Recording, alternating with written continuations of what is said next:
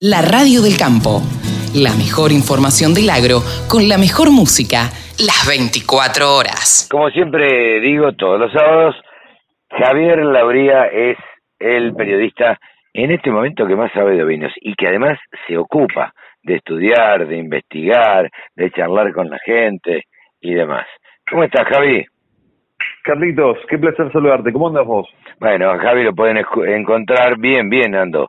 Eh, muy bien.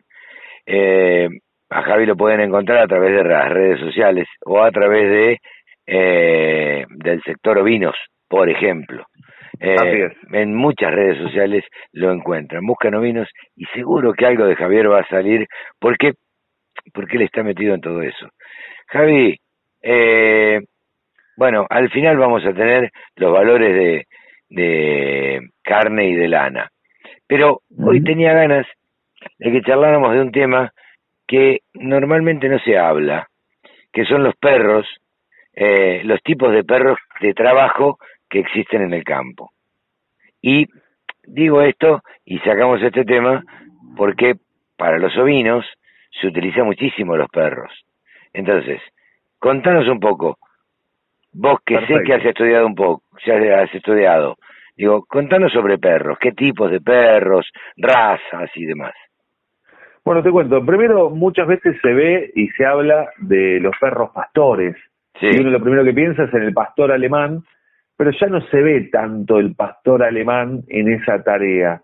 Eh, sí, sí se ve en el campo y es muy normal, muy frecuente, el border collie, que es ese perro de tamaño mediano, de pelo largo, eh, entre blanco y negro o marrón y negro, perdón, eh, sí, blanco y negro o marrón y, blanco. claro, marrón y blanco. Así es. Esos, esos son los perros que se ven habitualmente, que son los que acompañan muchas veces que, que van eh, con, el, con el propietario del establecimiento o con el encargado de, de los animales.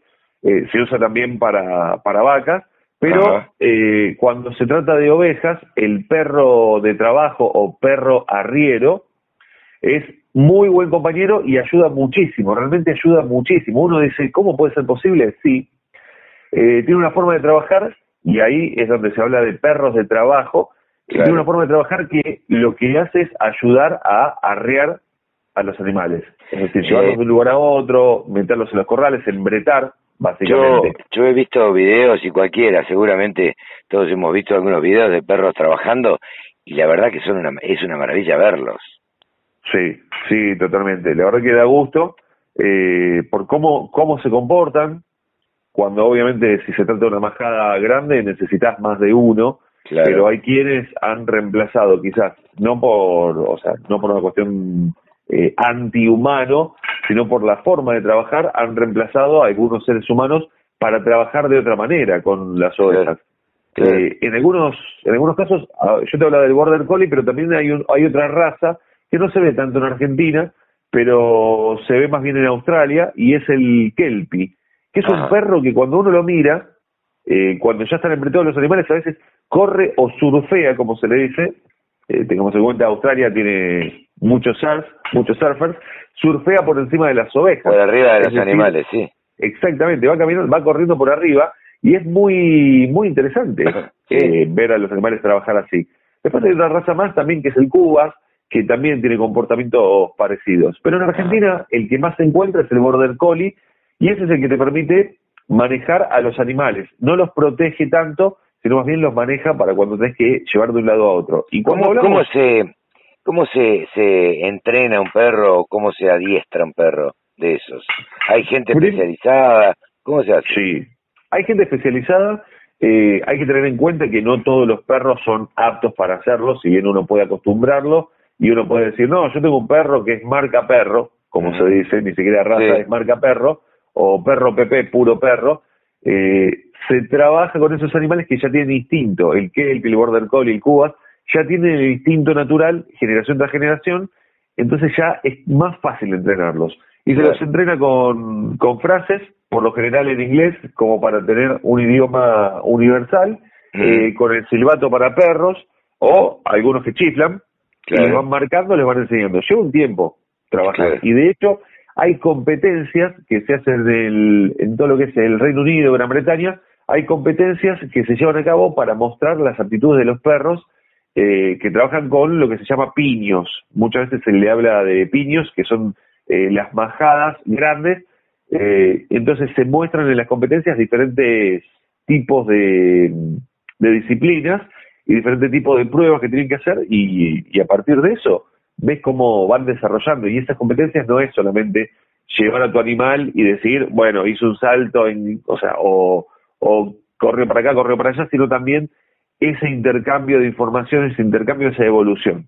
Eso es algo muy interesante, que también ocurre en otras en otras cuestiones que tienen que ver, o sea, ya nos, nos seguimos por las ramas, pero no quiero irme por ese lado.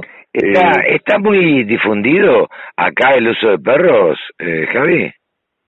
Y el de perros arrieros, bastante difundido, eh, porque ayudan a, ayudan a trabajar. Entonces uno dice, si tengo que hacer todo este trabajo yo solo, que se me van un par de animales, un par de animales para la derecha, otro para la izquierda, con los perros arrieros ya empezás a reunirlos porque el perro corre rápido, los va rodeando y hace que en la majada del piño vaya todo junto. Eso por un lado.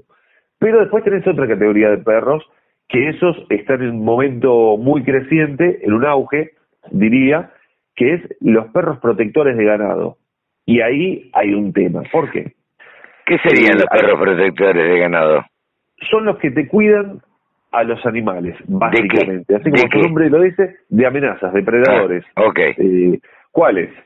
Eh, en Argentina principalmente se encuentra puma, se encuentra zorro, se encuentra inclusive los, los peludos, eh, a veces aves de rapiña, eh, perros y marrones o asilvestrados, como ocurre mucho en Tierra del Fuego, e inclusive predadores de dos patas que muchas veces van y dicen, ah, una abejita, me la llevo al me la llevo en el auto, en la camioneta y listo, tengo el asado resuelto. Sí, sí, sí, sí.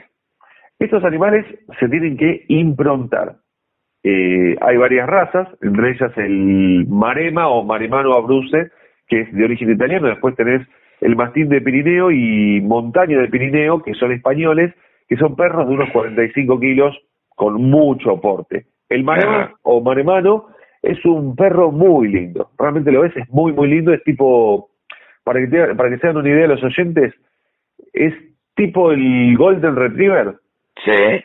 que es un perro muy amigable con los, con los chicos, es así de ese estilo, pero mucho más clarito, mucho más clarito, casi albino, un perro que tiene un porte impresionante y uno lo ve muy amigable, pero cuando se acerca a un perro bien entrenado, te puedo asegurar que tomas distancia. El perro no es de ir a atacar, sino más bien defender y eh, el, el hecho de improntarlo, de prepararlo, ya hace que se vaya, se vaya criando junto con las ovejas. Hay varias técnicas eh, diversas. Algunas dicen que ya el animal tiene que, al poquito tiempo, abrir los ojos, estar con ovejas, por supuesto tiene que ser ovejas mansas, pero estar con ovejas para ya eh, ser parte de esa majada. Sí, sí, sí, sí. Este, que se sienten, sientan integrantes, ¿no? Exacto, llegan a tomar de, la, de la leche de las ovejas. Ah, mira. Buscan ovejas lactantes para que eh, se vayan se vayan haciendo parte de la familia. Y estos perros eh, ya después no duermen en casa, duermen con la majada. Con la majada, claro. Vos llevas a los animales para un lugar y va con la majada, va cuidando, va, va tratando de proteger. Eh, una pregunta que surge instantáneamente cuando uno empieza a hablar de estos perros es, ¿Conviven, pueden convivir el border collie con un marema, con un mastín? Sí, pueden convivir, no hay problema. Eh, al principio quizás si se crían juntos es una cosa, pero si, si uno incorpora a ese animal a una majada, uno de los dos animales, tiene que hacer que se vayan adaptando. Pero no es problema, sino que trabajan en conjunto de diferentes formas. eh, Mira vos, qué, interesante, ¿no? Es un tema muy muy interesante porque hoy en día hay muchos predadores. Eh, Tierra del Fuego complicadísimo el tema. Claro, eh, y te iba a preguntar, ¿hay alguien que se dedique eh, precisamente a, adiestrar perros? Porque uno ve por acá, por zona norte, qué sé yo, eh, por distintos lugares, por el sur también, por el sur del Gran Buenos Aires hablo, vendo cachorros, criadero de ovejeros alemanes, criadero de tal raza, hay, hay quienes se dedican específicamente a adiestrar perros para trabajo con animales. Sí, hay quienes los preparan. Por un lado, para los perros arrieros está la Sociedad Argentina de Perros Arrieros, ZAPA, Ah, mira. que, que bueno, nuclea a los, a los criaderos, el, nuclea toda la información, son los que eh, también se encargan de eh, ver cómo hacer para participar en los diferentes certámenes que se llevan a cabo, nacionales e internacionales. Eh, cuentan muchos la experiencia de que la primera vez que fueron se quedaron sorprendidos porque la verdad que las pruebas le fueron muy muy mal, pero el resultado final en cuanto a la conexión con otros países fue excelente. Claro. Eso por un lado. Ahora, eh, por, el, por el lado de los perros protectores de ganado, hay criaderos, eh, criaderos oficiales, que tienen toda la idea de, de improntar a los animales, tienen diferentes técnicas, eh, y están diseminados por diferentes partes del país. No hay muchos. Eh, muchas veces se incorporan desde Uruguay también, que Uruguay es, es, pionera en la región Ajá, en cuanto al uso de perros protectores, también lo es Chile. En Chile hay muy buena genética y ahí también se habla de genética. Mientras más puro es el animal o cruzando animales que tienen el instinto, más fácil es de trabajar.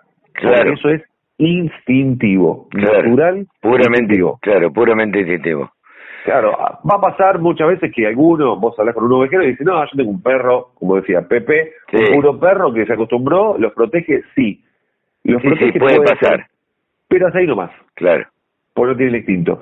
Claro. Después se usan, como un tópico aparte, se usan burros para proteger, pero los burros no se, no se enfrenta a un puma, Claro. y principalmente se usan burras, más que todo hembras, en algunos lugares se usan llamas. Eh, y después tenés elementos disuasores o, o elementos que van asustando a los animales, que son luces y a veces son cañones, le llaman, que emiten un sonido muy fuerte que asusta a los animales. Sí, Y- claro, son tipo fuegos artificiales o bombas de. Exactamente. Sí. Exactamente. Eh, hay muchas herramientas y son necesarias.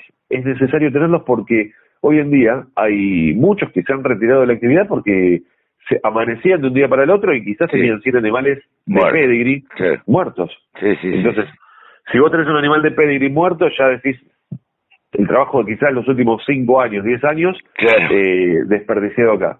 Entonces, Gaby. esas son algunas cosas. Realmente siempre traes cosas interesantes y hemos conocido un poquito de cómo se utilizan los perros y qué perros para, sobre todo, la crianza de ovinos. Eh, ¿Te parece que vayamos a escuchar eh, los valores del mercado? La oferta de esta semana en los mercados de lanas australianos ascendió a 44.400 fardos, de los cuales se comercializó el 90,3%. Recordemos que al cierre del periodo anterior se habían inscrito para estos días 48.800 fardos. Se llevaron a cabo tres jornadas comerciales en las cuales durante el primer día, el día martes, se redujo levemente la presión por parte de los compradores chinos y esto algunos lo atribuyen los analistas a que tiene que ver con el año nuevo lunar, no solamente se celebra en China, sino en varios países de la región. Y esto de alguna forma también repercutió y hubo más participación por parte de compradores indios, lo cual se reflejó finalmente en las tres jornadas comerciales en los precios finales que dieron una mejora para el indicador del mercado del este y mejoras en todos los renglones de lanas, sobre todo por encima de las 18 micras. Tengamos en cuenta que para la semana próxima ya hay inscriptos 52.600 fardos para lo que es el mercado de lanas australianos. En cuanto al mercado neozelandés, esta semana en la isla norte se ofertaron 10.600 fardos, mientras que en la isla sur 5.500 y hay inscriptos para el próximo periodo únicamente en la isla sur 8.500 fardos. Vamos a ver cómo se refleja por estos días en el sistema CIPIM para tener referencias de los valores en nuestro país. La lana de 17 micras superfina con 60% de rinde al peine, 7 dólares con 60 la preparto, 7,34 la posparto. 20 micras, 55% de rinde, 4 dólares y medio y 4,39 la posparto. 24 micras y media, 60% de rinde, 3 dólares con 21 y 3 dólares con 17. Ya nos vamos a una cruza patagónica. 27 micras, 55% de rinde, 1 dólar con 94.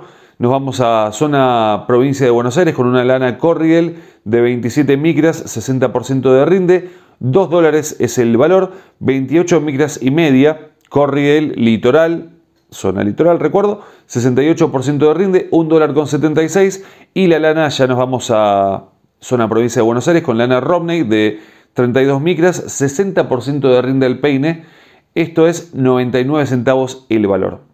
Pasando a lo que tiene que ver con la carne ovina, se empiezan a avisorar nuevos negocios. Emerge, como venimos viendo hace algún tiempo, la figura del invernador ovino que empieza a acaparar esa oferta que no se logró colocar durante lo que fueron las festividades de diciembre.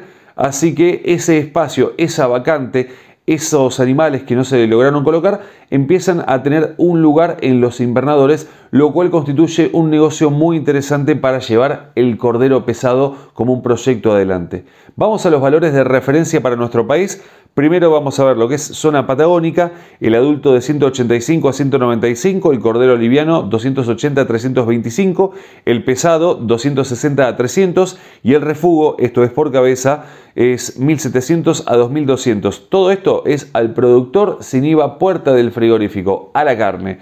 Y nos vamos a la región pampeana el adulto 150 a 165, el cordero liviano 260 a 320, el cordero pesado 180 a 260 y el refugo de 85 a 110. Dato adicional, en regiones de provincia de Buenos Aires, el cordero en las carnicerías se está negociando entre 550 y 650 pesos el kilo, lógicamente todo en circuito de faena a través de frigoríficos. Aprovecho como siempre la oportunidad para invitarlos a sumarse a nuestro espacio en Instagram que es arroba del sector ovinos. Ahí nos pueden seguir con muchas novedades y por supuesto seguimos aquí en la radio del campo acompañándolos todos los días. Yo soy Javi Labría y les agradezco muchísimo que estén ahí del otro lado. Hasta pronto. www.laradiodelcampo.com La radio que te acompaña a las 24 horas.